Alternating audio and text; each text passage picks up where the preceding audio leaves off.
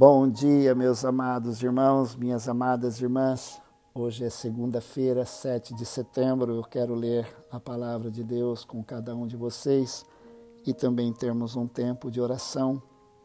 O Salmo 121, o salmista diz: Elevo os meus olhos para os montes, de onde me virá o socorro? O meu socorro vem do Senhor que fez o céu e a terra. Ele não permitirá que os seus pés vacilem, não dormitará aquele que guarda você. É certo que não dormita nem dorme o guarda de Israel. O Senhor é quem guarda você. O Senhor é a sombra à sua direita. De dia não lhe fará mal o sol, nem de noite a lua. O Senhor guardará você de todo mal, guardará a sua alma. O Senhor guardará a sua saída e a sua entrada, desde agora e para sempre.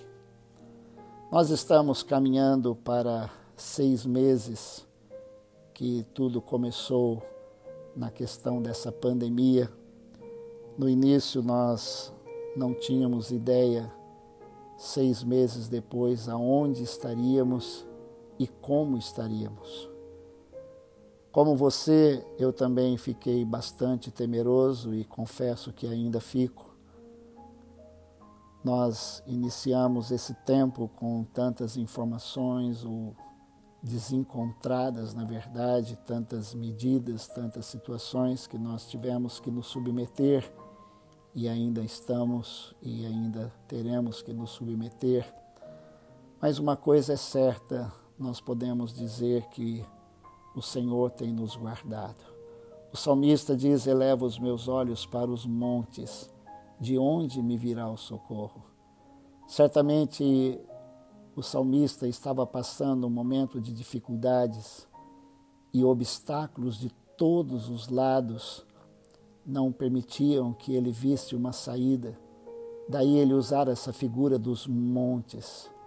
Eram montanhas, talvez literais, ou talvez montanhas de problemas, desafios e dificuldades. Da mesma forma, nós estamos passando por isso e o salmista, ele diz que quando olhava para aqueles montes, ele perguntava: "De onde me virá o socorro?" E ele mesmo aqui nos dá a resposta, ele diz: "O meu socorro vem do Senhor que fez o céu e a terra." Meu irmão, minha irmã, o nosso socorro, ele vem do Senhor. Certo que nós esperamos muitas coisas que os homens façam, nós temos expectativas, mas na verdade, quem nos guarda é Deus. Ele diz: Ele não permitirá que os seus pés vacilem, ele não dormirá, o Senhor nem pestanejará, ele estará sempre atento, como sempre esteve, cuidando de cada um de nós. Temos enfrentado lutas e dificuldades, eu sei, algumas que nós é, nem não, não sabemos como é que nós vamos suportar, como é que nós vamos passar, mas Deus está conosco. Os nossos olhos estão no Senhor e o Senhor está com os seus olhos em nós. E mesmo quando nós dormimos, o Senhor não dorme. Quando nós vacilamos, o Senhor não vacila. Quando nós oscilamos, o Senhor não oscila. Quando nós mudamos, o Senhor não muda, porque Ele é sempre o mesmo. E sempre que nós olhamos para Ele, Ele está olhando para nós. Eu lhe convido nesta manhã a olhar para o Senhor, a elevar os seus olhos para o Senhor, porque é Ele quem nos guarda, Ele é a nossa sombra, a nossa direita. Ele não deixará aflição chegar maior do que a nossa capacidade de suportar. Ele está cuidando de cada um de nós. Ele nos guardará de todo mal e Ele guardará a nossa alma, Ele guardará o nosso coração. O Senhor guardará a nossa saída e a nossa entrada para sempre, porque Ele é o nosso Deus. Vamos orar. Senhor Deus e Pai, nesta manhã é bom estar com cada um dos meus irmãos e irmãs. Senhor, nesses meses que todos nós temos enfrentado essa pandemia, esse desafio nas nossas vidas.